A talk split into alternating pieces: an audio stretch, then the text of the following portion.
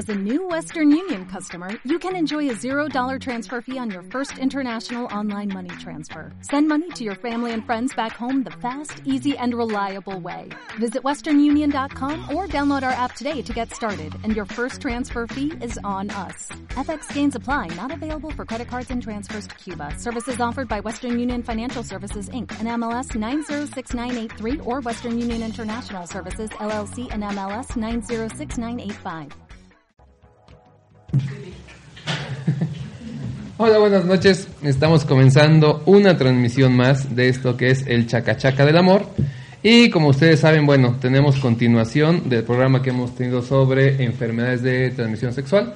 Este, la semana pasada estuvo buenísimo, hablamos sobre el VIH y el SIDA. Este, si les interesa, recuerden todo esto queda en los podcasts, las cápsulas descargables que ustedes pueden, pues con su familia, con amigos, con la pareja, con quien consideren importante, o solos, si lo prefieren así, escuchar para estar informados. El día de hoy, no menos interesante, tenemos un programa muy especial sobre el famosísimo, el tristemente famoso virus del papiloma humano. Hay muy poca información sobre esto en nuestras cabezas y en nuestra sociedad y es el gran problema.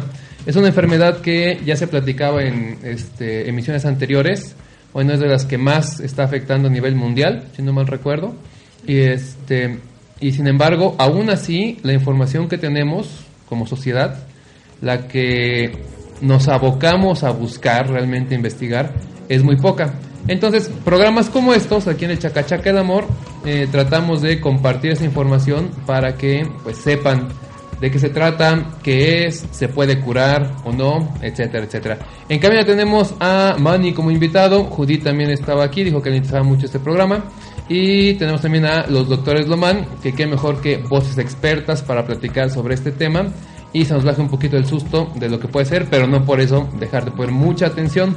De nuevo, recomendamos escúchalo con la pareja, con este, la familia, los hijos, amigos, sea, este tipo de información es bien importante. Literalmente hablando, te puede salvar la vida o la de tus seres queridos.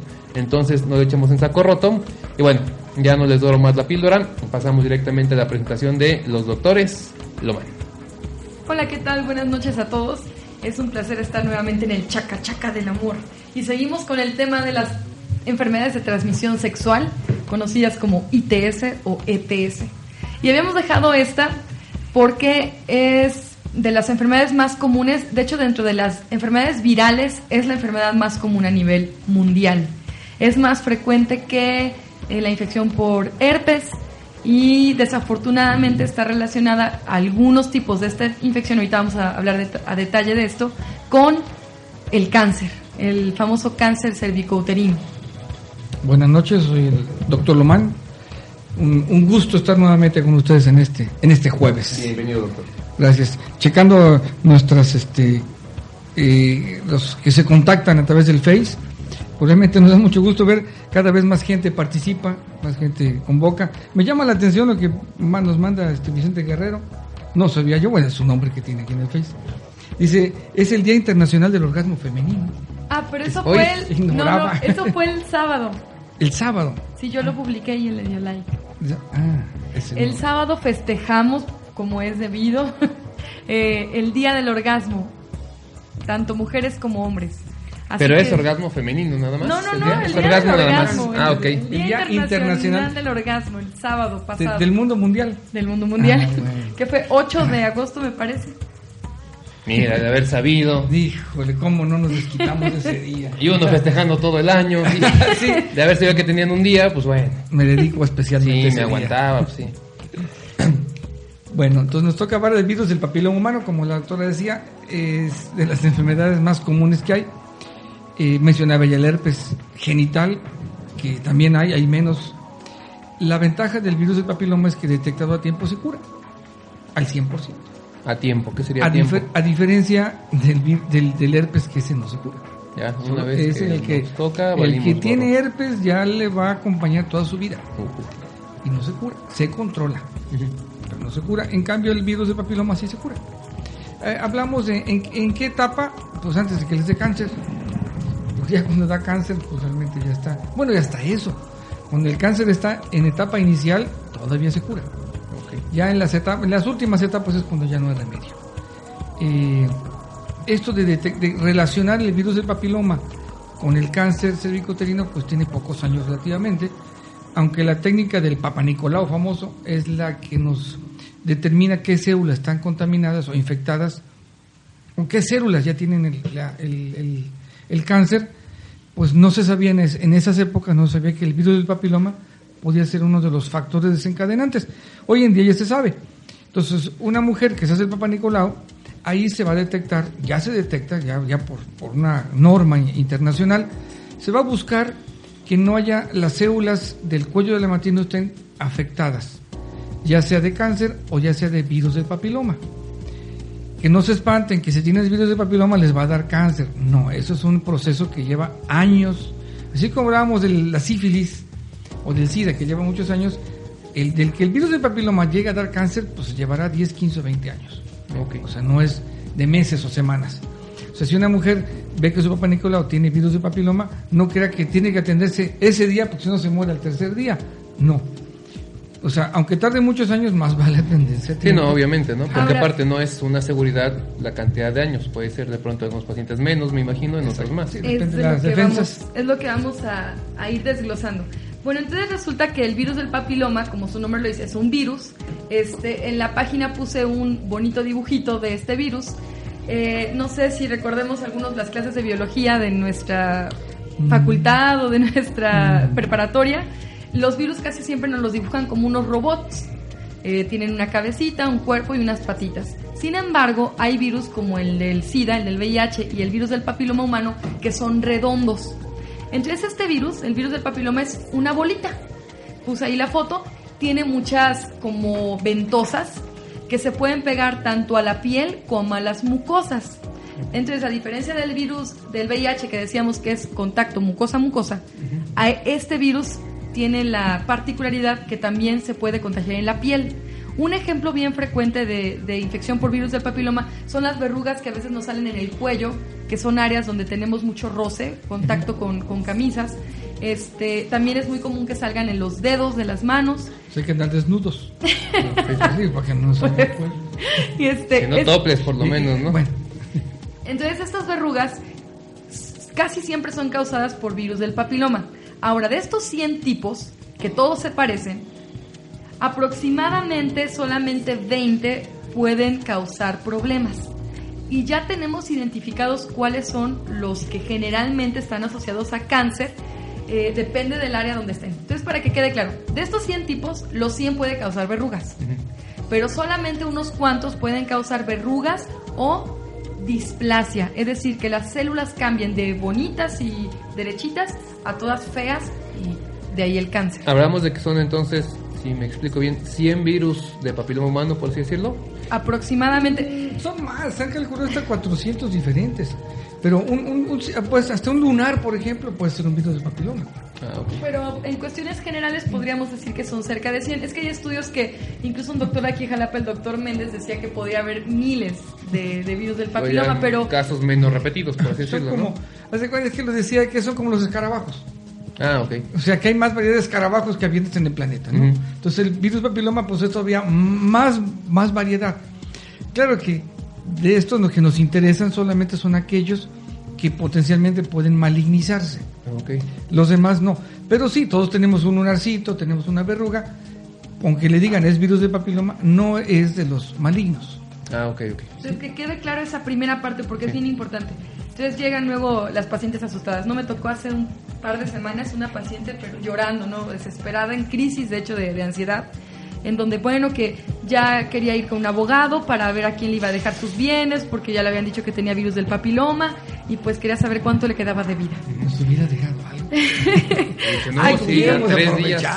Lo terrible fue que en el centro de salud, para variar, fue y le dijeron que efectivamente era el virus de papiloma y que sí sería conveniente que arreglara sus papeles porque pues es una enfermedad que necesariamente le iba a dar cáncer.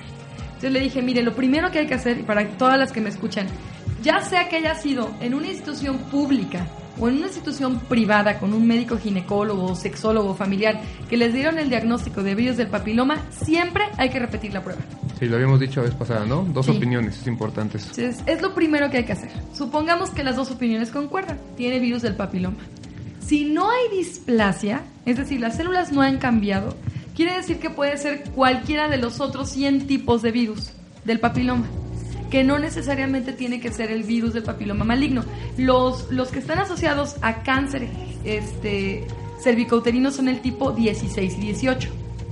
Pero hay otros virus del papiloma que se ve que a la larga también pueden causar cáncer, como el 6, el 11. Eh, solamente que a la hora que sacan un estudio de, de, de Papá Nicolau, no les van a poner qué número de, Sí, de es virus papiloma es. humano. Nada más Ah. dice virus del papiloma humano sin especificar cuál es, porque la clasificación todavía es un poco arbitraria a nivel mundial. Ok. ¿sí? Existen esos, se ha, se ha tratado de unificar el criterio, pero es muy difícil que un patólogo tenga la destreza para aplicar el número del virus que es. Lo que sí nos dice es, como dice la doctora, si dicen virus de papiloma humano con displasia, ah, entonces ahí sí, Hay que preocuparse. ya hay un problema.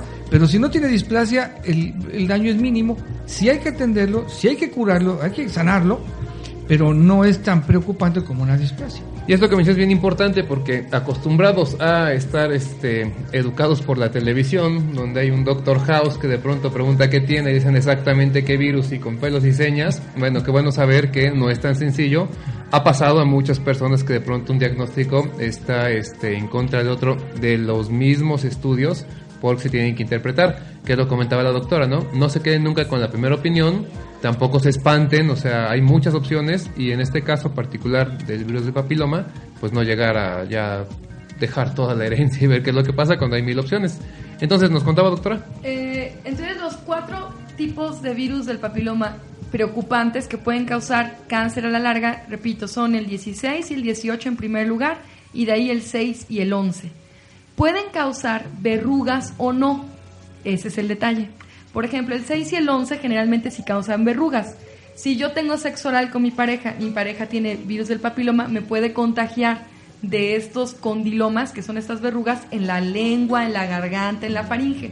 Porque como ya comenté al principio, este virus tiene la particularidad de que puede crecer tanto en la piel como en la mucosa.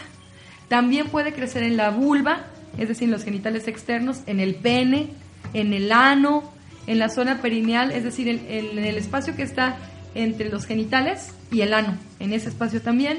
Y pues en general, Por dentro también. y por dentro, en la vagina. Muslos, manos decían también, Sí, o en sea, prácticamente en cualquier parte, del de la- cuerpo. del cuerpo puede crecer. No, he, no visto en los dientes ni en las uñas.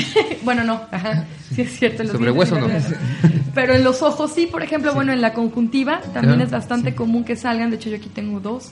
Desde luego son de un virus que no es maligno, pero es muy común que salgan en zonas de contacto, es decir, donde tenemos eh, constante fricción. Mencionaba el cuello, las axilas, las ingles, este, los, los párpados inferiores, los dedos de las manos. Es muy común. Generalmente los de la piel no son malignos, insisto, pero aún así, siempre que se quita una verruguita, hay que mandar la patología a analizar para que el patólogo nos diga, ¿saben qué? Sí fue virus del papiloma, pero sin displasia. Con ese diagnóstico, entonces queremos decir que quiere decir que está todo bien. Una pregunta, perdón. Y con ese tipo de, no sé llamarles tratamientos, soluciones de que congelan, es- que ya venden en cualquier farmacia, congelan la verruga y se cae, ¿esa funciona? O sea, es bueno hacerlo porque como que por estética muchos lo hacen, pero yo siempre digo, ¿no sería mejor que un doctor que sabe de eso lo... Tú hablas lo de los de la piel.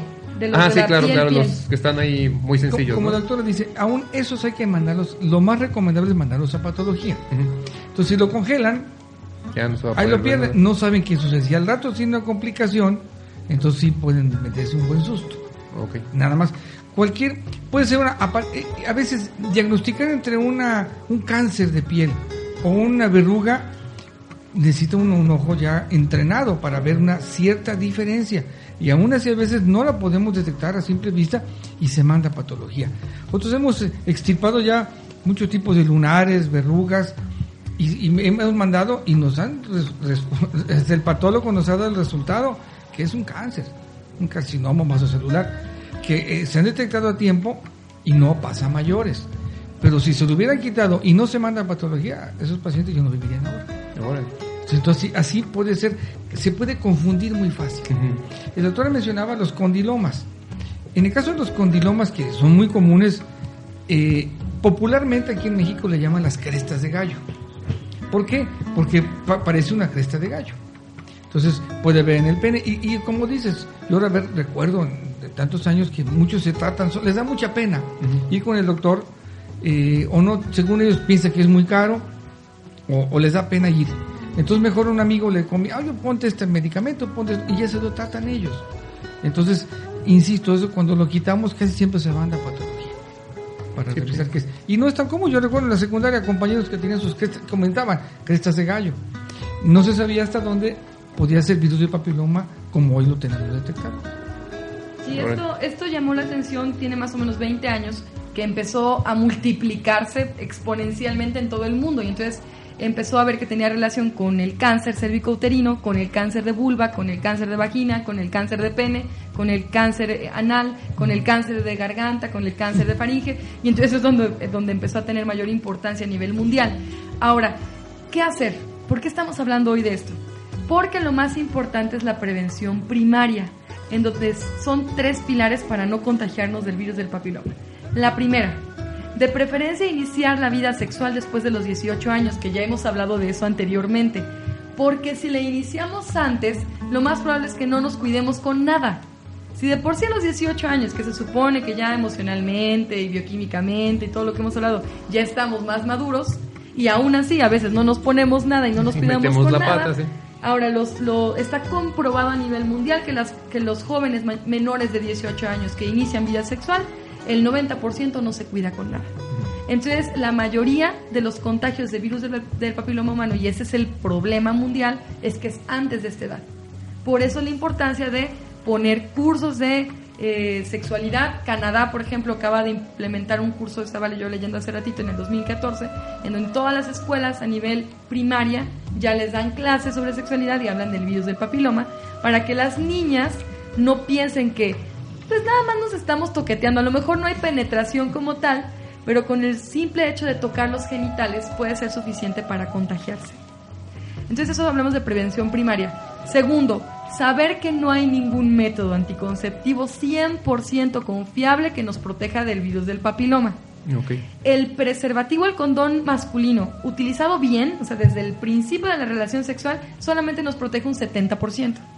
Hablábamos, como todo el resto de la piel este, queda descubierto y toca piel con piel, pues entonces toda esa piel es la que se puede contagiar. No se pongan un este condón de cuerpo completo, ¿no? sí, sería. Hay una, hay unos muy sexy. cuerpo completo, traje, de, buzo. Es de buzo, neopreno, está bien. Entonces, hay que saber esto, son un 70% y el condón femenino un 90%, pero ya hablamos que el condón femenino es y no usar eh, boca, no, ni otra cosa. Sí, de nuevo, o sea, decimos que es una parte muy particular, ¿no? O sea, lo que es la parte de vulva, pene, este, pero pues lo que decían, ¿no? Piel, manos, dedos y sí, si hay sexo oral ya... Si tienes sexo oral sin condón también el riesgo es altísimo. Ahora, ¿Existe algún condón para boca? O sea, aparte del condón masculino, ¿algún condón para boca como tal? Hay unos, hay unos, no es condón para boca, tiene otro nombre, ahorita se me, un preservativo, la palabra, pero es un cuadro de látex que se usa para eh, dar sexo oral de hombre a mujer. Ah, de mujer a hombre siempre es el, condón, Que, conocemos, pero estos cuadritos son de látex y generalmente los venden en la sex shop y es para que el hombre le haga sexo oral a la mujer. Y también venden dedales de látex para, para tocar con los dedos, ya sea el punto P que es anal o el punto G que es vaginal. Este... Que no está de más, ¿eh? porque no nada más por el hecho de que te puedas contagiar, sino que muchas veces lastiman con la uña o van sus, entonces también puede ser por ambos lados, ¿no? Vale mucho la pena. Y el tercer punto que ha tomado relevancia apenas del 2011 para acá es la vacunación. A nosotros nos la presentaron hace muchos años y la verdad es que no había muchas esperanzas. Eh, en aquel tiempo, hablo hace unos que serán como 10 años. Mm, sí, como 10 años. Como 10 años se pensaba que solamente protegían el 80%, cuando mucho, de ahí para abajo. Hay dos tipos de vacuna que actúan de manera diferente. Una es el Yardacil y la otra es el Cevarix. Eh, las dos la verdad es que son muy buenas. Hoy en día, hablo de 2015, está comprobado que se pueden aplicar desde los 9 años hasta los 45 años en el caso del ¿cómo se llama? Yardacil y desde los 10 años a los 55 años en el caso de Cevarix. Eh, estas vacunas de verdad que hoy en día está comprobado que tienen un porcentaje de eficacia hasta del 99% de protección. Entonces, si combinamos la vacuna con una prevención primaria, es decir, de preferencia no tener relaciones hasta después de los 18 años, además fijarnos cómo es el pene y la vulva de nuestra pareja, que no vaya a ser que tengan alguna verruguita visible, y utilizar condón desde la primera penetración, a lo mejor así nos evitamos el, contagiarnos del virus. Ok, ¿esta vacuna cada cuánto se pone? ¿De una vez en la vida? ¿Hay que hacer un refuerzo? ¿Cómo es? Son tres dosis, se aplica una, una dosis, de ahí a los seis meses la segunda y de ahí a los seis meses la tercera. Hay varios esquemas en, el sector en el sector salud, perdón, lo que hacen es aplicar una dosis, a los seis meses otra y de ahí a los dos años también es válida. Okay. El problema es el precio. Ah, es elevado. Debe estar como 2.500 cada una. Mm, bueno, ahorita bajó un poco, está en 1.600 si el médico es como nosotros, es decir, que nosotros le aumentamos un 5% nada más de ganancia, pero con algunos colegas ginecólogos está en lo que dice el doctor Noman, 2.500, 3.000. Cada una. Cada una. La edad para aplicársela desde los 9 años, pero supongamos yo yo tuve una infección de virus del papiloma, supongamos, no he tenido afortunadamente, pero suponiendo yo tuve una infección a los 25 años.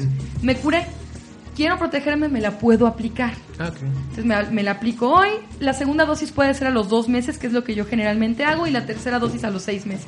Hay varios esquemas. Yo les sugiero que el, con el médico que vayan es el que les diga cómo aplicarla. De acuerdo a las nuevas recomendaciones. Cuando se estos, estas vacunas salieron, este Yardacil, o de las primeras, la primera hace como 15 años, solamente se recomendaba en niñas entre 9 y 14 años exclusivamente. Ya a una edad mayor ya no servían. Entonces se han ido modificando, se han ido mejorando y hoy, hoy tienen esta, esta recomendación que es, abarca mucho más años, mucho más espectro.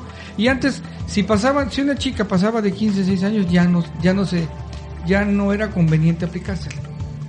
Sí, hay que hacer un paréntesis a los que nos escuchan. Recuerden, aquí damos lineamientos generales, pero siempre se ha dicho consulten a un médico, no de este, lo que sea aquí lo tienen que tomar al pie de la letra, porque como dice el doctor, hay avances. A lo mejor está escuchando este podcast y ya es el 2020, entonces puede ser que haya mucho avance al respecto. Este, o si de pronto, porque aquí se dijo que este, se tiene que aplicar en cierta edad, ¿crees que lo puedes hacer? No, siempre hay que consultar a un médico por delante, lo hemos dicho hasta el cansancio, no nos cansamos de hacerlo. Este, tómenlo muy en cuenta cualquier cosa se escuche. Ah, y en caso del varón, perdón, antes de que se me olvide, aquí en México eh, lo puse el link en el, en el Chacachaca del Amor, me parece muy interesante.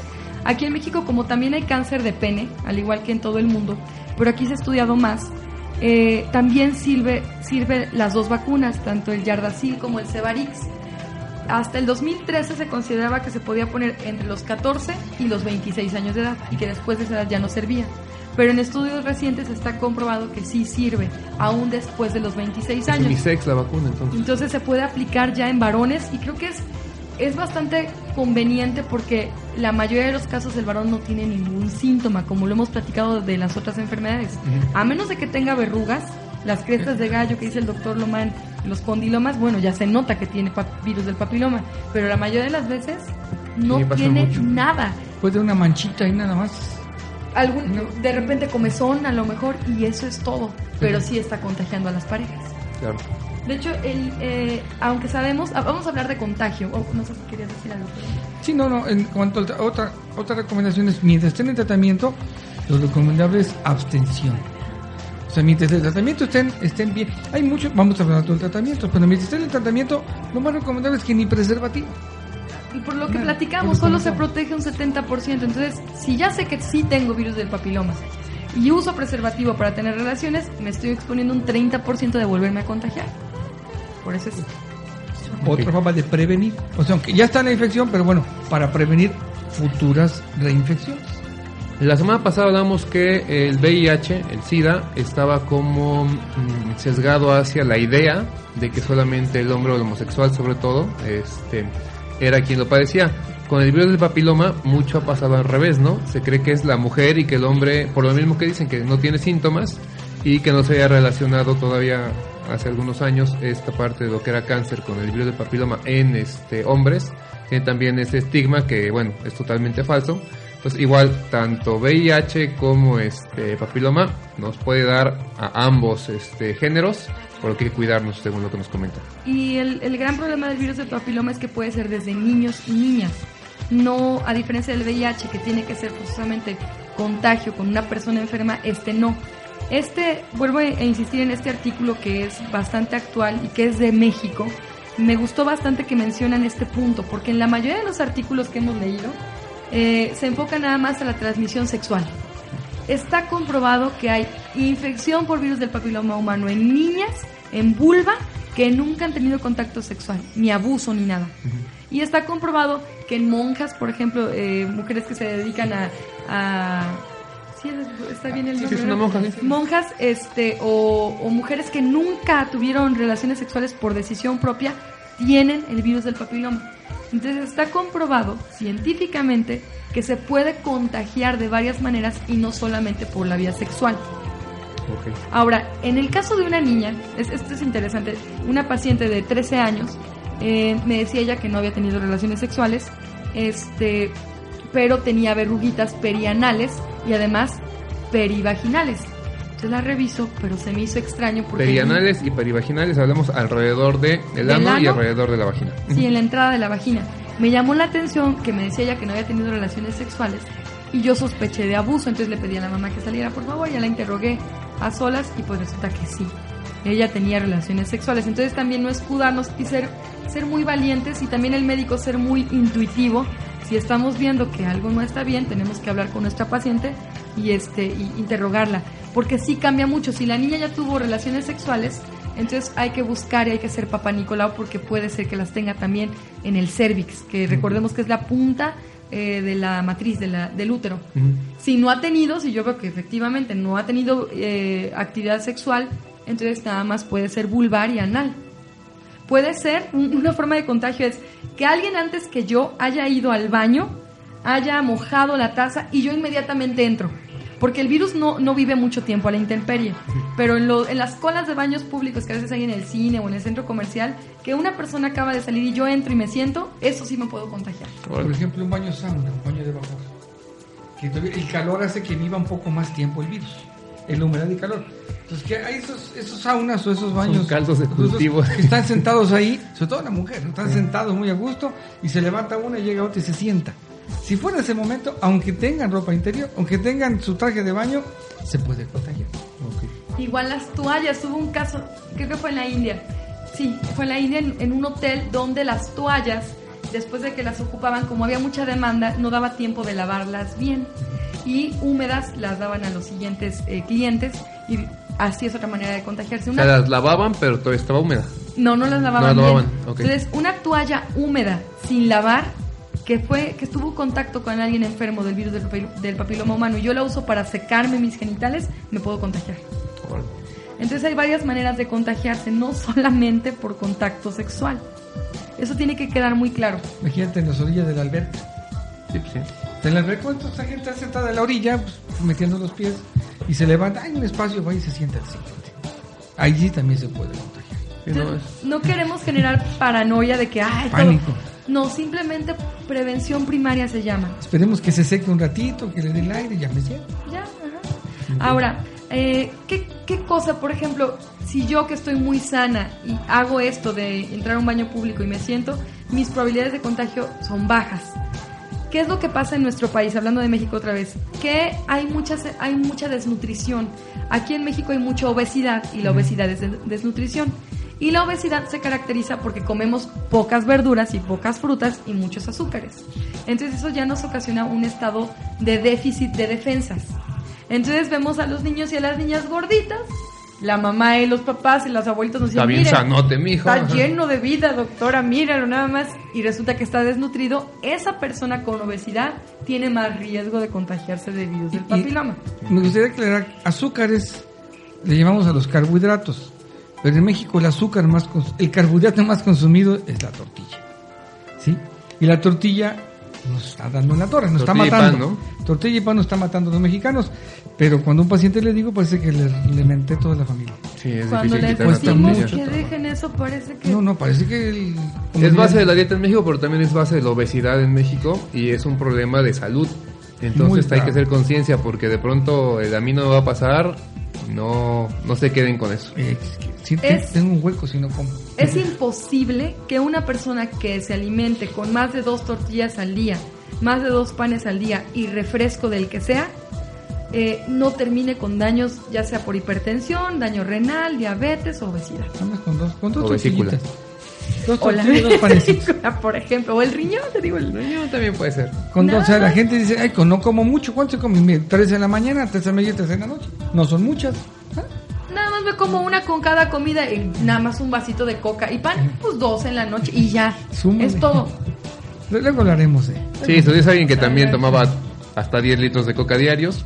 Que aparte, se los digo también, se puede cambiar, no es, no es difícil, es nada más este, cuestión de hacer conciencia y porque nos aferramos a cosas que no son tan de veras este, necesarias, es cuestión de hacer conciencia, cambiar los hábitos. Luego es lo que de, de esas adicciones. comentaba Judy hace poco, no se trata de que lo vean como una dieta porque todo les pesa, véanlo como nuevos hábitos y estamos del otro lado. Así es, un plan de alimentación. Ok, este, hacemos un corte, va, ponemos una cancita y regresamos para que nos platiquen de lo que serían... No, este, sigue, sigue. Sigue prevención todavía. Ok, Tratamiento. entonces, Y ya tratamiento. Vamos con una canción y regreso. Estamos de vuelta platicando sobre, por si nos acaban de sintonizar, lo que es el virus del papiloma humano. Todavía hay mucho de qué hablar, todavía tenemos mucho tiempo, así que continuemos con el doctora, nos decía. Ah, hablaba de la prevención primaria. Eh, resulta que hay factores de riesgo. Por ejemplo, si mi mamá tuvo cáncer cervicouterino, lo más probable es que haya tenido infección por virus del papiloma humano. Entonces ya eso es un factor predisponente, por lo que yo debo de estar consciente que a partir de los 21 años, aunque no haya tenido todavía relaciones sexuales y aunque no me vea ninguna verruguita, debo de acudir con mi sexólogo, ginecólogo o médico familiar de confianza para hacerme mi papá Nicolau. Entonces, eh, la- las reglas generales es cuidar la alimentación, decía hay que comer más verduras, frutas, hacer ejercicio, aunque parezca esto como redundante, porque la mayoría es así como, ay, o sea, ya sé, verduras, frutas y ejercicio, qué flojera, pero es que realmente es, es realmente importante, no le damos la importancia que se debe de tanto que lo escuchamos, pero es como un pilar fundamental para este tipo de enfermedades como las virales. Segundo, las adicciones, ya sea al alcohol, al tabaco, adicción al sexo, este, adicción a la prostitución, Drogas. cualquier tipo de A los juegos, al azar, a las apuestas. De todo. A cualquier tipo de adicción nos va a predisponer por el estrés que ocasiona la adicción y por la inmunode- inmunosupresión que ocasiona mayor riesgo de contagio. Órale. Y hay algunas otros, algunos otros factores no tan importantes, pero que tenemos que tomar en cuenta. Eh, por ejemplo, si alguien en mi casa tiene virus del papiloma humano, aunque no es mis roomies, por así decirlo, no son familia mía, pero sé que una de ellas tuvo, es conveniente platicarlo porque se puede contagiar, Por insistimos. todo lo que hemos dicho, ¿no? Sí, Es muy fácil y no porque haya una mala intención. por un rastrillo también, por un rastrillo. de- Tengo un caso de, de un grupo de amigas, cuatro amigas que vivían en, en- en la Ciudad de México y eh, una de ellas se infectó del virus del papiloma, no les dijo por miedo, se rasuró, dejó el rastrillo, entró otra chica y se rasuró con él mismo y se contagió. Ninguna de las dos dijo, pasaron los meses, se contagió la tercera. Y ya que se contagió la tercera, ya avisaron, ya la cuarta ya no se contagió, pero Salvo. eh, vaya, la falta de comunicación por pena nuevamente. Y me parece que en cuanto a, a medidas generales, creo que Pues no, eso estamos tener cuidado y no meterse con, con extraños. Ah, ya. Lo de la prostitución. Aquí en México, el 50% de los varones se contagia de virus del papiloma por relaciones sexuales con prostitutas. O sea que No sé si hay aquí en Jalapa, ¿verdad? Pero me parece que no. no, no, no, ¿Ustedes no han escuchado? no, no, no, no, no se ven.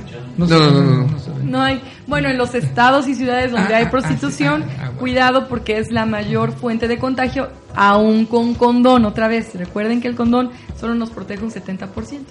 Ok. Este, ahora, entonces, si alguien está contagiado de virus de papiloma, lo ideal es que lo platique con sus seres más cercanos para evitar el contagio. Que no nos dé pena, o sea, aguántense la pena, es mejor aguantarse la pena un ratito que contagiar a más personas de una enfermedad que ya se dijo, a la larga puede ser mortal. Ay, pues, si a ti te da pena comentarlo piensa que a lo mejor alguien le va a dar todavía más pena y se puede morir de cáncer por no decirlo. Entonces, Pena. evitémoslo, hay que tener mucho cuidado. Pena y miedo, Tienen miedo, claro, sí. mucho miedo a la reacción de la pareja. Sí, al ser este criticado, ser señalado, van a pensar que soy un de lo peor o una promiscua cuando ya se dijo, a lo mejor, sin deberle No. temer, a lo mejor con un rastrillo, si, mejor con algo más. o si ella sale el papá Nicolau con virus papiloma y ella sabe que no ha tenido relaciones sexuales con nadie más que con su pareja, imagínate cómo le va a la pareja. Sí, claro. Puede ser que sí sea la pareja, por eso hay que tener mucha honestidad y confianza, o puede ser que no. Nos ha tocado un montonal de casos, varios, más de 30 casos, tanto a- al doctor Lomán como a mí, donde llegan muy peleada la pareja. Incluso nos ha tocado divorcio ya, porque el doctor del seguro les dijo que solamente se podía contagiar por contacto sexual, el esposo jura y perjura que no ha tenido relaciones con nadie más, el doctor les dice que no es posible y entonces se separan, porque es dato de- indiscutible de infidelidad, ¿no? Entonces, una separación no tiene caso. Recordemos que sí puede ser de contagio sexual, pero que hay otras maneras, no es la única. No es la A lo mejor el Espíritu Santo lo tenía. en una de esas. O a lo mejor se contagió en la adolescencia antes de que se casaran.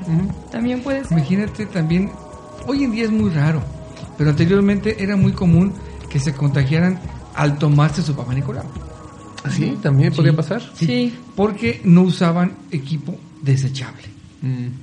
O sea, en equipos espejo vaginal, o instrumentos que no eran, no eran estériles y que los reutilizaban. Que ya estuvieron en algún lugar infectado y es donde pasaban la infección. Sí. Como lo que decíamos de las jeringas con el Exacto. VIH. Así Sí. es. Cada día hoy, entonces, yo siempre le decimos, exijan material desechable, espejo vaginal desechable y vean que el, las, o sea, el instrumental con que se toma la muestra es un cepillo, se llama citológico, que viene en una bolsita individual, estéril, y una espátula de aire que se llama, que es como una lengua, pero más delgadito, y viene también en su bolsita estéril. Entonces, que todo sea estéril, que sea nuevo, para saber con toda la certeza que no se ha ocupado anteriormente. Dentistas, por ejemplo, el dentista usa mucho instrumental de acero que generalmente lo van a probar, o sea, y repiten, es muy raro que alguien vaya a usar un este, instrumental como dentista desechable. Me imagino que por el costo, no es tan sencillo. Cuando ellos detectan algún granito o algo, dicen, ¿sabe que no lo puedo tratar? Así es. Ah. Como es visible generalmente en la boca, no sé si exista virus del papiloma en boca sin que cause lesiones. Mm, virus papiloma humano, ah, sí hay, sí llega a haber eh, papilomatosis, inflamación de las glándulas, pero no son del tipo maligno. Pero sí, pero casi siempre que un dentista ve esto, inclusive hasta por una norma, si tienen gripa no los atienden. O sea, está con una gripa, ¿no? Entonces procuran de que revisan la boca y dicen, no, ¿sabe qué? No, este, no lo puedo tener porque tiene esto. Voy a, podemos invitar a la mesa a un amigo de nosotros que es dentista para que nos platique de todas estas enfermedades, saber el qué, qué ve en la boca, porque ahí sí yo me declaro neófita, no sé. Sí, lo que se puede transmitir por ahí. Ok. Ahora, supongamos, ya quiero saber si tengo o no tengo. Todas aquellas personas que tengan verrugas, es decir, una bolita, de, ya sea con forma de cresta, ya sea redondita, ya sea medio aplanada, que sea algo que no estaba un lunar en la vulva, en el pene, en la vagina, en el ano o en la región perianal, debe de ir con el médico para que lo revise y le determine si es algo que no debe tratarse o es algo que debe tratarse. ¿Con una o que Con sean una. varias? Con, una que tengan. sola. Ok. Con una sola. Y no dejar pasar más de seis meses. Esa es una. Otra. Cualquier persona que haya empezado a tener vida sexual activa, aunque tenga 13 años. Que aquí en nuestro país decía que, según los datos de- del 2015, la mayoría de las mujeres empiezan vida sexual a los 15 años y la mayoría de los hombres a los 13. Entonces, a partir del año, tanto hombre como mujer debe ir con el médico de confianza, insisto, familiar, sexólogo, ginecólogo, urólogo, para ver si no tiene ya infección de virus del papiloma. ¿Cómo saber si hay virus del papiloma? Al año de haber tenido relaciones sexuales hay que hacer la primera citología cervical. El nombre correcto es esa citología. Se le llama DOC o también se le llama Papa Nicolau. Papa Nicolau es el nombre del médico ruso que inventó la tinción. O sea, la tinta, Son la... como la- 20 son como 20 Yo pensé que era Santa. Claus, el ¿Eh? Papa Nicolau, pero no. Eh, sí, sí, sí, sí, el Papá Noel, no Sí. Papá Nicolau. Papa Nicolau. Entonces, este, en realidad el nombre correcto es citología cervical o DOC. A un hombre también se le puede pedir un Papá Nicolau. Sí. Eh, o sea, a veces en broma dice, ay, me hicieron Papá Nicolau entre hombres, pero la es, es, la técnica en sí, no la toma de la muestra, es la técnica. Entonces un hombre también se sospecha, se hace un raspado con un hisopo, con material estéril, y se, y se manda con el patólogo a que le hagan un Papa Nicolau. Se hace un raspado en la zona que se sospecha. Se sospecha afectada, claro. Sí, se hace un raspadito. Ahora, si sale positivo para virus del papiloma, el mismo médico va a ver. Si hay duda, lo más probable es que le digamos que hay que repetirlo. Si no hay ninguna duda, podemos pasar directamente a la colposcopía dirigida. Ojo con eso. Una cosa es la colposcopía, donde nada más le enseño a la paciente lo que yo como médico veo, es decir, eh, las colposcopías que luego hacen muchos médicos en donde no están haciendo un estudio en sí, solamente Además una cámara que va por ahí así. Exacto, una Mírese cámara. por dentro. Es como Papá Nicolau de lujo, vamos. Ah, ok. Una colposcopía dirigida tiene la finalidad de que si yo veo alguna lesión, porque se nota, puedo tomar en ese momento biopsia. okay. Eso es una colposcopía dirigida. Entonces, si yo ya sé, ya tengo en mi papá Nicolau con virus del papiloma y este no tengo duda, puedo pasar directamente al tratamiento. O bien, si tengo duda, puedo repetir el papá Nicolau. O bien puedo pasar a una colposcopia dirigida. Depende de varios factores. Si es un, una persona muy joven, que yo veo que no ha tenido, eh, no tiene factores de riesgo, es decir, no está obesa, no fuma, no toma, este, lleva una alimentación balanceada, hace ejercicio, pues a lo mejor no me voy con la colposcopia con biopsia. Lo que voy a hacer es darle tratamiento. Pero si veo que es una mujer con una pareja inestable, que los dos tienen otras parejas, los dos fuman, los dos toman, este, los veo medio gorditos o, o, o a ella muy flaquita, lo más probable es que le indique que tiene que hacerse una eh, colposcopía dirigida para que si es necesario tome yo una biopsia. La biopsia consiste en tomar un pedacito o varios pedacitos de piel para mandarlos a patología. El, el, la citología decíamos nada más es un raspado, como de la piel nada más frotar y las células que se despegan, eso es la citología. En cambio la biopsia es cortar un pedacito para mandarlo a analizar. Como morderle un pedacito. Quitar un pedacito de, de piel ya como tal. Sí, y el patólogo va a dar resultado.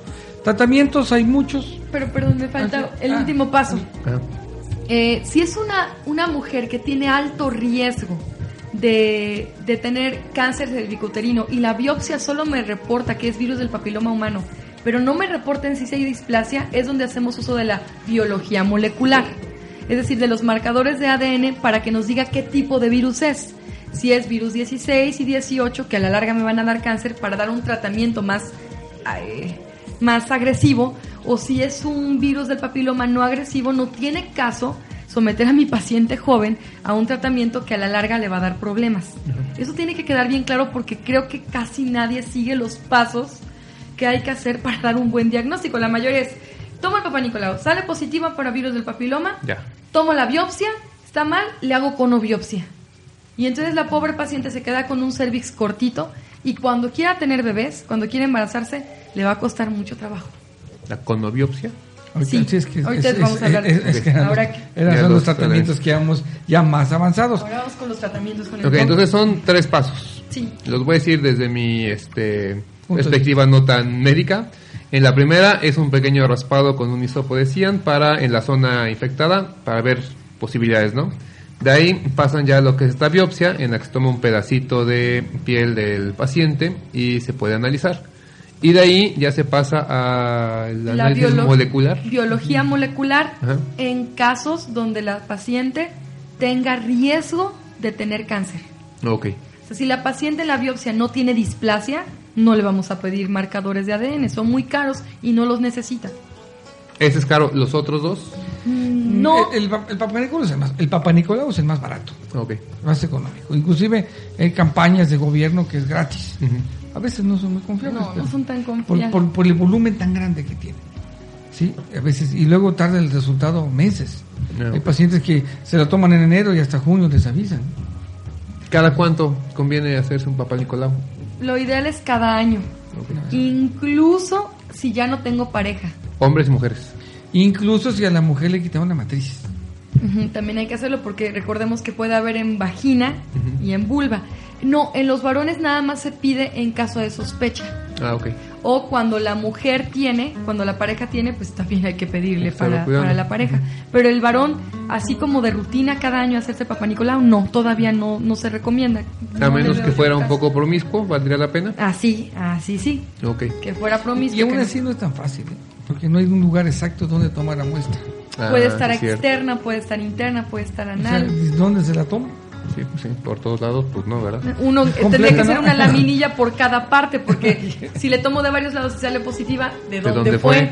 Y ahorita van a escuchar los tratamientos. No le podemos dar tratamiento para todo porque ningún tratamiento es tan sencillito. Ok. Y quería mencionar una, una cosa bien importante también del diagnóstico. Pero ahorita que me acuerde. porque Está bien. ¿Pasamos al tratamiento entonces? El tratamiento ¿Qué hago ya una vez que me di cuenta que sí Oye, tengo? ves, mira, hay, hay muchas recomendaciones. Eh, nosotros procuramos ir con lo menos agresivo a lo más agresivo. Claro. Eh, un tratamiento que, que usamos son una- unas cremas eh, que son contra antivirales, que son, pues son de uso reciente y se aplican. eh, Aquí lo, lo incómodo es que pues, se le tiene que aplicar una vez a la semana a la pobre paciente. Entonces tiene que ir como si se le tomara un papá Nicolau cada ocho días. Ah, no se lo puede aplicar la no, paciente. no, pues misma. como, porque tiene que ser en el cuello de la matriz. Ah, no, pues. ¿Cómo se lo va a ver? ¿Sí? Entonces, tiene que ir como si fuera panicolado, aplicarle con un hisopo largo la crema exactamente en el cuello de la matriz. Se le aplica un tapón porque luego esta, esta crema con el calor del cuerpo se va desbaratando y como quema, le caen las partes sanas y le queman las partes sanas. Entonces ya se le pone su crema, se le aplica su, su tapón y ya el otro día se lo quita, ya no hay problema. Y a la semana siguiente otra aplicación. Estas son ocho semanas de aplicación. Un mes, ok. Dos meses. Dos meses. Ocho perdón, semanas. dos meses, ajá. Después de eso, esperar más o menos un mes, dos meses y repetir el Papa Nicolau. En muchas ocasiones con esto es suficiente, a veces no, no es suficiente. A veces hay que darle otro tratamiento, repetirlo. Y a veces ni así funciona, entonces ya tenemos que ir a otra parte que es, puede ser congelarlos, por ejemplo. El, con nitrógeno líquido se puede congelar. Eh, hay otro tratamiento, bueno, que es la podofilina que se ocupaba anteriormente, que ya casi no existe. Estas pomadas, estas cremas son mejores, como el Efudix, que es muy, muy bueno. No son tampoco tan económicos, un Efudix vale como, 500 como pesos. 900 pesos, precio normal. Lo hemos conseguido nosotros directamente con el laboratorio para como 500 pesos, 600 pesos, que pues, mm, digo, para curarte vale la pena. Pero pues aún así sí es, Sí, es un es golpe incómodo. un poco fuerte, ¿no? Sí. Ya, si hablamos de biops, de, de, de- de la conobiopsia que comentaba la doctora, está, este, ah, hablaba yo de la, el- del nitrógeno que es frío, lo congela. También el cauterio, el cauterio va a quemar, pero con calor. Entonces puede ser con calor o con frío. Y si no, entonces va uno al último paso, que es la conobiopsia, donde se va a cortar ese cuello de la matriz, eliminando esa parte afectada. Entonces, esa, eso es la última opción práctica. Bueno, la última es la histerectomía, donde ya le quitamos la matriz completa. Y hay algunos casos que todos estos tratamientos se van dando y no funciona. Y no funciona, y no funciona. Y empieza a ver ya una displasia, empieza a ver complicaciones. ¿Sabe qué? Mejor quitamos la matriz. Quitando la matriz, pues nunca le va a dar cáncer a la matriz, ya lo tiene. Es el último paso que se debería hacer en casos extremos. Una mujer ya de una edad mayor, que ya tiene sus hijos, como le decimos en medicina, paridad satisfecha. O sea, ya los hijos que quería ya los tuvo y se ha sometido a tratamientos y no ha funcionado bien, dice, pues mejor quítemela. Sí. Entonces, es, es más arriesgado quitarla, es más complicado, pero seguramente nunca le va a dar cáncer en la matriz. 100% Jamás seguridad le- ahí. cien- 100%. Pero es lo más, lo último que haríamos. Claro. Y ahí aparte, bueno, no sé, en esa ya hablamos de una intervención quirúrgica, obviamente. En las anteriores, ¿se No. necesita ir a hospital? ¿Se puede hacer en consultorio? Eh, se puede hacer en consultorio. Nada más para terminar, algo bien importante del diagnóstico. Hay veces que el virus puede estar en la piel sin activarse. Eh, puede tardar desde seis meses hasta tres años en activarse.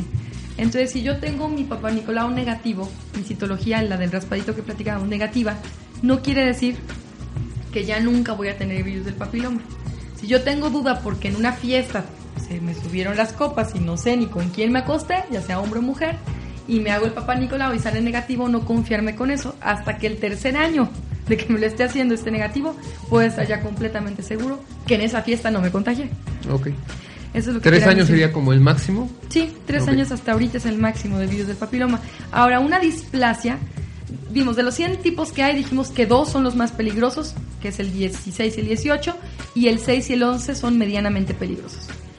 Estos, los primeros dos, el 16 y el 18, de que tengo la infección a que me dé cáncer, generalmente son tres años.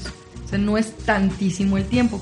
Por eso es que hay personas que llevan tres años sin hacerse el papá Nicolau y cuando llegan las noticias son muy malas porque se, se esperaron tres años. Para el tipo 6 y el tipo 11 pueden ser, como decía el doctor Loman, pueden ser 5 años, pueden ser 10 años, pero el, el riesgo es no sabemos cuál tenemos. Entonces, por eso la, la invitación a que todas las mujeres que nos escuchan que nunca se lo han hecho, por favor, vayan mañana, pasado mañana, saquen una cita y háganselo. La, la toma del papá Nicolau hoy en día es completamente diferente a como se hacía en el pasado. Los espejos vaginales ya son pequeños, antes nada más había grandes y extra grandes Y fríos, por lo que sé. muy fríos. Hoy en día es de plástico templado, son estériles, usamos, utilizamos guantes, utilizamos un gel especial para que haya lubricación y no lastimar las paredes de la vagina. El Citobrush es un cepillo bien suavecito para tomar la muestra y que la paciente no sienta dolor. Entonces hoy en día ya se tiene que quitar ese tabú que tienen nuestras mamás y nuestras abuelitas donde sí dolía la toma del papá Nicolau. O sea, realmente sí dolía. Y aparte que eran, estaban muy tensas, muy nerviosas, y entonces sí le lastimaba. Entonces una, de- pues. una decía, no, ni vayas que te duele, ni vayas. que-". Entonces, tanto lo comentaba negativo que iban muy tensas a la hora de tomarse Como los niños al dentista, ¿no? O sea, que no tiene que ser una mala experiencia, pero ya van predispuestos. Y, y anteriormente, hace, cuando yo, hace 30 años, decían, solo el Papa Nicolau se debe tomar una semana después de la regla. Tres días sin relaciones sexuales. Y no deben tener, hacerse lavado. No, no, una serie de recomendaciones que, pobre mujer, pues si no iba el día de hoy, tenía que esperarse un mes a tomarse. Hoy en día, no, cualquier día es bueno. Cualquier día. ¿Se Cualquier necesita día. alguna este, característica como luego en tomas de sangre o Nada, solamente les ayuno, a- alimento, algo? Solo el día de la toma de preferencia no tener relaciones sexuales porque si hay semen en la vagina y en el cervix es difícil tomar la muestra. Es lo único. Pero no necesitan ni ir bañadas, o sea, pueden bañarse un día antes. Se recomienda que haya higiene antes de, ¿no? Digo, sobre Pero- todo por los doctores que tienen que Nada saber. más. Pero no hay problema si ese día no se bañaron. Ok.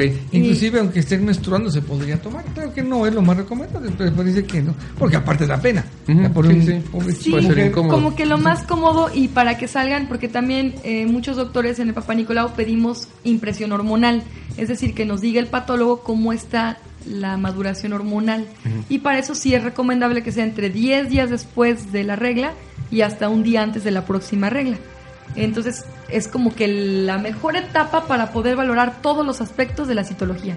Pero eso sí, algo, si es algo urgente, Cualquier día. cualquier día se puede tomar.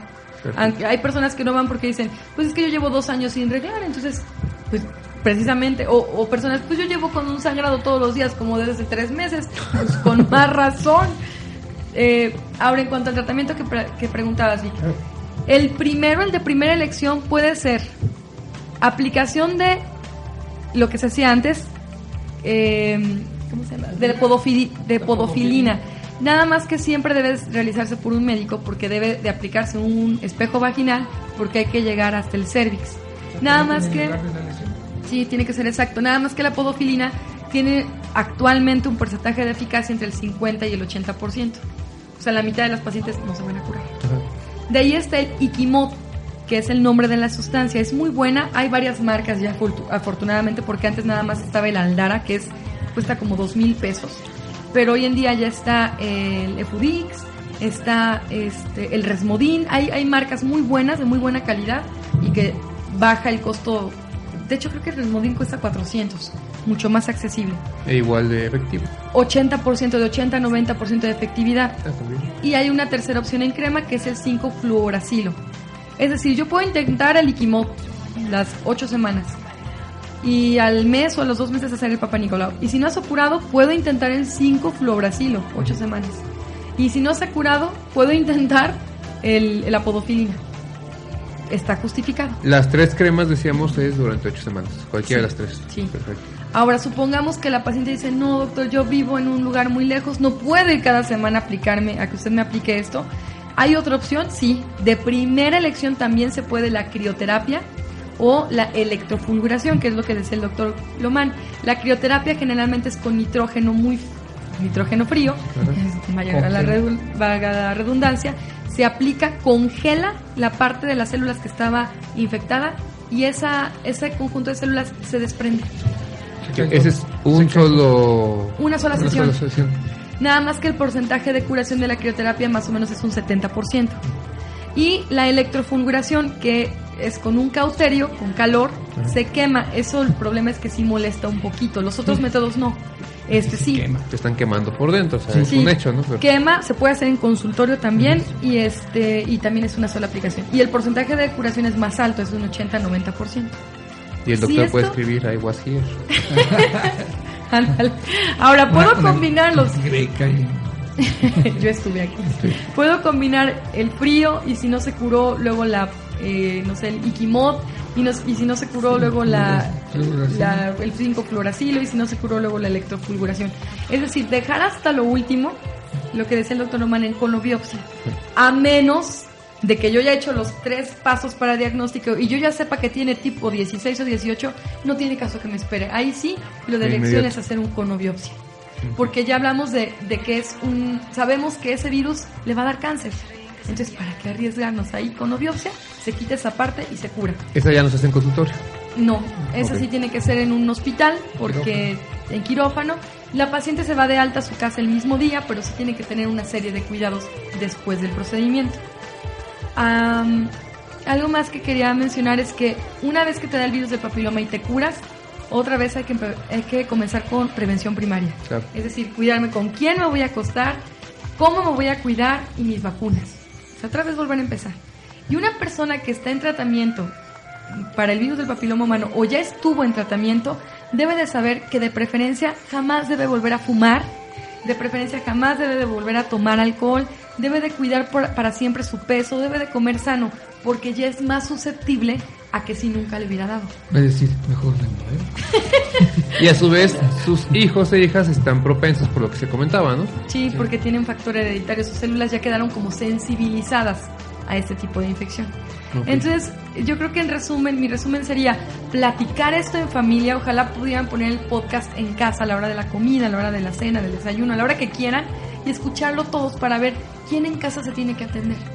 Si nadie tiene verruguitas, pero ya hay mayores de 21 años, aunque no hayan tenido vida sexual, más vale irse a checar. Si en la casa no sé, alguien nos escucha y el niño de 12 años tiene una verruguita en el pene, ¿para qué le hacemos el cuento? Hay que irse a checar. Claro. Ahora, estos fueron tratamientos en el caso de mujer. Para hombre, ¿qué se Es hace? Lo igual. mismo. Exactamente igual. Nada más Bueno, que... no, hay- ¿Me pueden qui- no- hay conobiopsia- matriz? No hay conobiopsia ni hay tampoco histerectomía. No Ah, hay, ok. pero hay cáncer de pene. Resulta que eh, la circuncisión, que es quitar el tejido redundante, es decir, el tejido de sobra del prepucio, previene del virus del papiloma humano. Entonces la raza judía es la que tiene menos incidencia de virus del papiloma humano porque a todos los varones los, les hacen la circuncisión. Sin embargo, la- eh, las personas que no tienen circuncisión también tienen menos probabilidades de otro tipo de infecciones Sí, que son más comunes. Ventajas y desventajas, ¿no? Entonces no quiero decir con esto que ya todos a circuncidarse, porque no, tampoco No, es, es- no todos necesitan. no, no tiene caso. Veía yo en el grupo de Hablando entre Mujeres Jalapa, subieron una foto de un pene que no está circuncidado y todos así como, "¡Eh! ¿Y dónde está la cabeza? No tiene glande. Está escondido. Ah, sí, y de, todo- de verdad. el glande no, está chico. no sabían por qué que ah, no tienen que circuncidarlo a fuerza porque no, no, no, no, a ver, espérense. Si, si el, si el prepucio baja a la hora de tener relaciones sexuales, si el prepucio baja a la hora de orinar y se secan bien, no necesitan circuncidarse. El problema Aseo, es Aseo, aseo. Exacto, higiene. sí. No es nada más el hecho de la circuncisión o no, sino un correcto aseo, ¿no? Exacto. Y ya, si, si cada vez que va a orinar o cada vez que van a tener relaciones sexuales se hacen Hay dolor, heriditas se o le duele o no baja todo, baja todo. Hay que cortarle entonces, todo el pene, entonces. todo. Todo. Se abren canal. Sí. y bueno, creo que, no sé, doctor No, ya el virus papiloma creo que ya es... Ok. Este, pues. ¿Algún estudio, no sé, pensando que dijera algún paciente, algún estudio en sangre que pudiera... Se piden marcadores tumorales, pero no hay nada tan efectivo como el Papa Nicolau. Esa es, Citología, acuérdense. esa es la regla de oro. Citología, Papá Nicolau. Entonces tenemos prevención. Este, en el caso de mujeres, sobre todo Papa Nicolau. En el caso de que un hombre sospeche que es portador y tenga idea de por dónde, Papa Nicolau para hombre, que también lo hay, no tiene que ver con el nombre, sino con lo que se hace. Y este y cuidado, lo que dijimos, no es nada más de los medicamentos, sino alimentación, evitar alcohol, evitar cigarro, o sea, una vida sana, pues. Una vida sana. Y como decíamos, eh, esto son información en general. No es para que vayan a tratarse ellos solos. No es porque el paciente se autodiagnostique o autotrate, sino para que tenga un, un conocimiento más amplio de su salud y vaya con su médico de confianza. Sí, ni para que se espanten, ¿no? O sea, al contrario, la idea es que sepan todas las opciones que tienen, lo tomen con calma, eso sí, tienes algunas verrugas, de inmediato a ver al doctor que te haga todos estos este, tratamientos para que veas qué es lo que se tiene que hacer. Bueno, los análisis primero. Porque luego también me tocó una paciente que escuchó un programa, escuchó lo del Ikimod, se la aplicó externa y Se quemó. quema de una manera, si no te la aplicas como se debe, no aguantan, van por las quemaduras tan severas. Realmente no lo decimos por egoísmo, sino que hay tratamientos que de verdad tienen que ser específicamente vigilados por médicos y en el caso del virus del papiloma es uno de ellos. No, y siempre se ha dicho, o sea, por eso son médicos, por eso estudiaron todos los años que tuvieron que estudiar, por eso han tenido que hacer todo lo que han tenido que hacer. Y es la salud de los que nos escuchan la que está en juego, o sea, por ahorrarse unos pesos, por ahorrarse la pena, por el miedo, pueden acabar peor. Entonces, no lo hagan porque de veras puede ser mucho peor y algo que pudieron haber resuelto de una manera muy tranquila se les puede complicar de una manera muy fea. La idea es informarlos mejor y ante una situación que ojalá no se presente, pero si alguno de los que nos escuchan la tiene, vaya con su médico de confianza antes de pelear con su pareja o pelear con otro mundo. La salud es más importante. ¿Sí? Y acuda con su médico de confianza para darle el tratamiento adecuado para que todo salga bien. Y sal- es la, venta- la diferencia tan grande que hay con el SIDA, por ejemplo que esta se cura, aunque el tratamiento puede ser un poco largo, pero se cura y, y queda la cura definitiva. Y puede ser de, de por vida quedar sanos, sin tener que estar usando más tratamientos. Entonces me pregunta una paciente que, que ya tuvo virus del papiloma y que actualmente le dicen que está negativa, que si tiene 41 años, que si puede ponerse la vacuna, la respuesta es sí. La ideal yo creo que sería el Yardacil y son tres dosis. Eh, el gobierno mexicano tiene planeado mm, abarcar más edad, porque normalmente creo que es de 9 a 14 años nada más las vacunas gratuitas y de ahí ya no. Pero parece ser que en el 2016, ojalá y sea cierto, ya se van a aplicar eh, a mayor edad. Ahora, ya, si es una inversión para nuestra salud, creo que vale la pena ahorrar. A veces nos gastamos más en cosméticos, en Coca-Colas, en bolsas, en zapatos, que en cosas que nos van a prevenir un cáncer. Entonces creo que Y valdría si la ya no van a tomar y fumar, pues no se lo gastan. Se van a- Digo, lo que ahí. van a ahorrarse ya lo gastan aquí. A lo mejor Puedes ir ahorrando a través del año para este ponerse las vacunas, creo que es, es un buen motivo, ¿no? Se y vale el la que el varón se pueda vacunar, creo que es una excelente noticia. Es para todos los que nos escuchan que les gusta ir ahí a los tables y les gusta ir. Y ya dijimos hasta los que no, porque puede ser que te sientes en una alberca y resulta que te enfermaste, o sea, Sí, ser más cuidadosos. Jugó espadazos con su compañero. igual. Ah, también. Y bueno, creo que eso sería todo. Ok. Ah, bueno, los, nuestros datos para que nos contacten. Ahí sí vemos dónde los podemos encontrar. Eh, me encuentran en Médica Integral Sakura y en Unidad Médica Arboledas. En el teléfono 186-2572. Y en la unidad médica Arboledas, en el 810-0138, allá en el sumidero. Perfecto. Recuerden que este programa queda grabado, entonces si te gustó y no lo escuchaste completo, en uno o dos días máximo estará en nuestra página, que ahorita damos la dirección. Lo puedes cargar. Tenemos desde la semana pasada ya en el que se habló de este VIH, SIDA, que también es muy importante, muy interesante. Como decía, hay mucha desinformación porque programas como estos, este, revistas, que debería de haber un poco más de contenido, no, no accedemos a ellas preferimos ver la novela o Adel Ramones o lo que sea en lugar de un poquito. No es que tengan que estar como ratones de biblioteca ahí seis horas leyendo, pero pues sí de pronto echarle ganas. Si este programa en el que los doctores hacen el favor de venir aquí y compartirnos todo lo que han este, investigado, aprendido, las experiencias, bueno, si lo pueden compartir ustedes también a través de los podcasts, de la página, este, el Twitter, pues haremos que poco a poco nuestro país y en poco más tiempo el mundo vaya mejorando. Es la intención de este tipo de, de programas. Ahora, si tienen dudas, si tienen comentarios, ¿a dónde se pueden dirigir? En Facebook a El Chacachaca del Amor. En Twitter a Chacachaca del Amor. Y también al correo electrónico. O incluso a la página de Sakura. También nos, me han llegado mensajes por ahí. Bienvenidos. Y le mando saludos a mi querida llamada esposa. Muy bien. En la casa le mando muchos besos y abrazos, ya voy para allá. ¿Y qué pasó? Sí, no, dijo que es- no, pues No. Me, tú me das de largas todavía. me dices, yo, yo creo que si ahora que compramos 40 años, ya nos falta nada más tres.